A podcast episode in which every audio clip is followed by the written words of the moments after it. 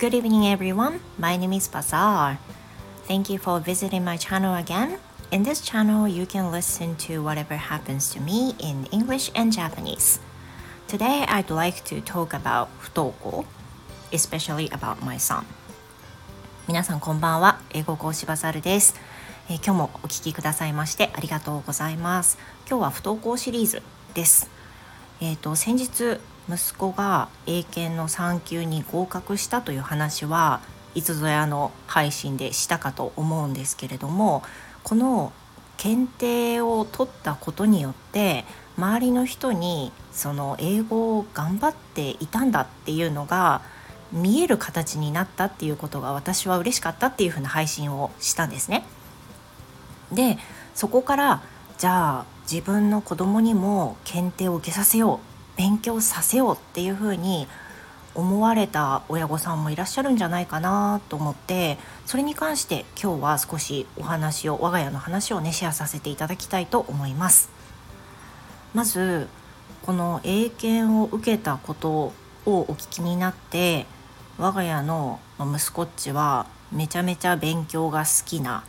まあ、英語好きな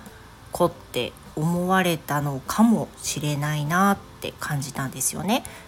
で結論から話すとそうでもなかったんですつい最近までは。So speaking of my son, he was not the person who likes to study English nor other subjects. Normally he does not like to study at all. He was not good at studying and he was not good at the tests at school. So for that reasons, he also thinks that he does not like to study. もともとね勉強が好きな子だったかっていうと逆でした、まあ、大嫌い。で勉強わかんない。でテストでもいい点数は取れない。そんな感じでした。で親の認識としても勉強は苦手なんだなっていう風な子だったと思ってます。でその中1の後半ちょうど今頃になってそうですね2年前の今頃に不登校になり始めてでついには全く登校しなくなっていくわけですけれどもそこで心配になってくるのが勉強の遅れなんですよね。もともとその勉強をたくさんしてたわけじゃないにしろ学校でのその基礎的な学習が全くできなくなるっていうふうなことがもう一つの問題として不登校には挙げられると思うんです。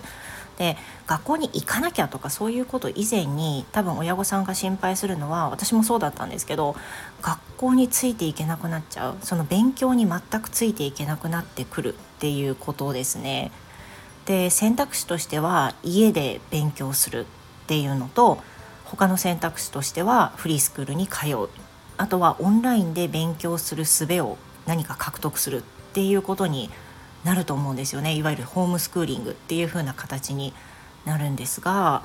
そうですね。我が家の場合はうん息子っちの気持ちが落ちてしまったっていうのもあってあまりすぐ勉強はどうしようっていう風な不安には、まあ、正直行き着かなかったんですね。で当然まあ、彼自身が勉強が好きではなかったのでそういうふうなこともすぐに焦り出すだろうとも思ってませんでした。で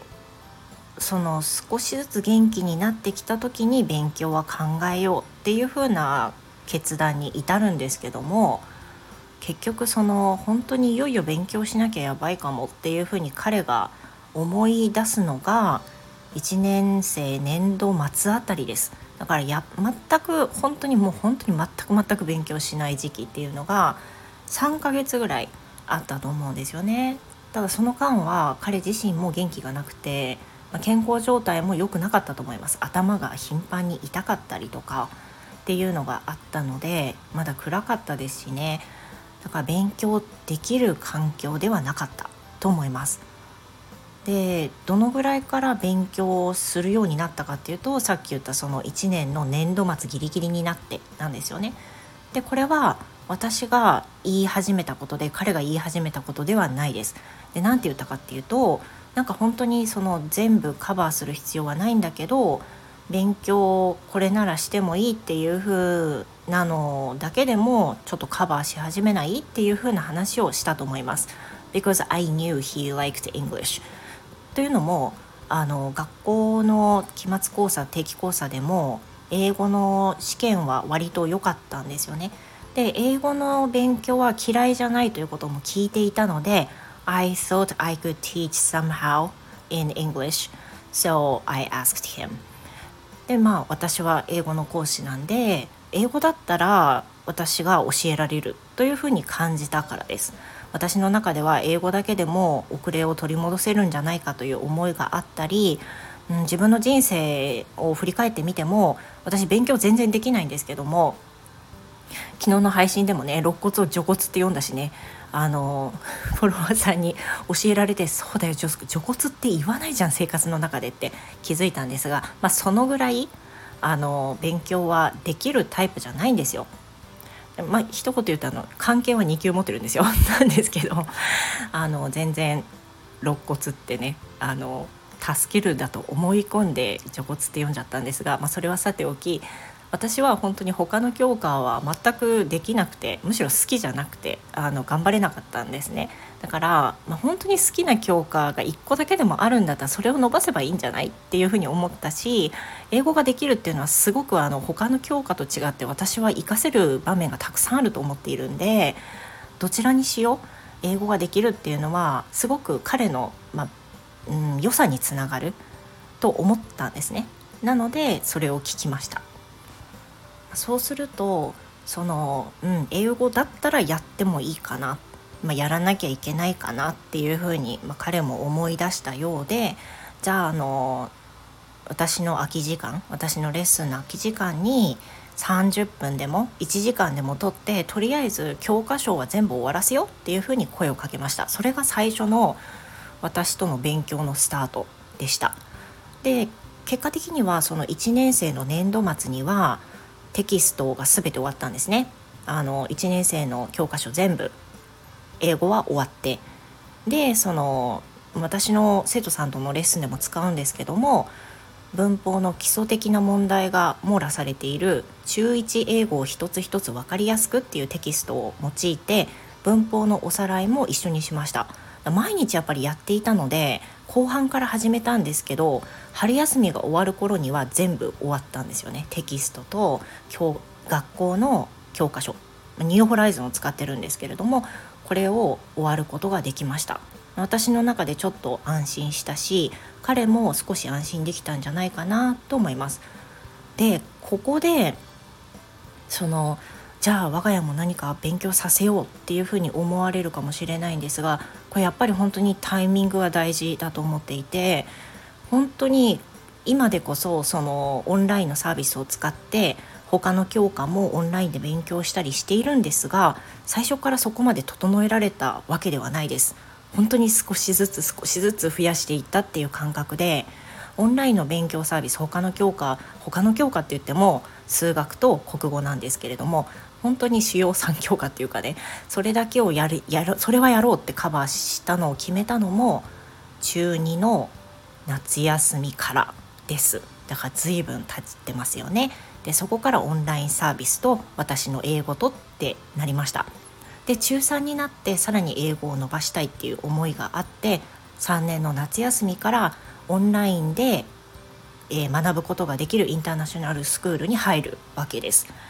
でその後英検を取ってそれから高校の試験を受けて合格できてっていう風な流れになるんですけどこれはまあ本当にあの運よくうまくいったパターンだと思っています。こんなにうまくいくというかあの安心できるようになるとは思ってませんでしたし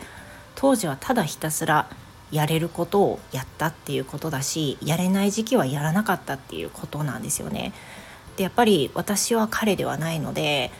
どんなに私が親として焦ったとしてもやっぱりやる気がなければそれが嫌いであれば無理なんですよね。あの時間は避けるかもしれないけどなかなか身にはならないと思います。もちろん他の教科が同じようにできればいいんですけれどもそれはどうだったのかなという気さえします。ということで今日は我が家の話をシェアしましたがやはりうん、そのお子さんの状況心身的な健康とかも含めて勉強ができることって限られてるのかなって思います。私のうちができたので同じように他の家庭でもなるかっていうとそれはまた状況が違うし私はたまたま英語講師だったから英語を教えられたけどそうじゃないパターンももちろんあると思うんでご家庭に合わせてできることをその子の状況に合わせてもう焦ることなくやるしかないのかなと今感じています。えー、今日の配信はここまでです聞いてくださってどうもありがとうございました何か気づきとかあとそれぞれのご家庭の感想とかあったらぜひお寄せくださいありがとうございました Thank you for listening and see you next time. Goodbye.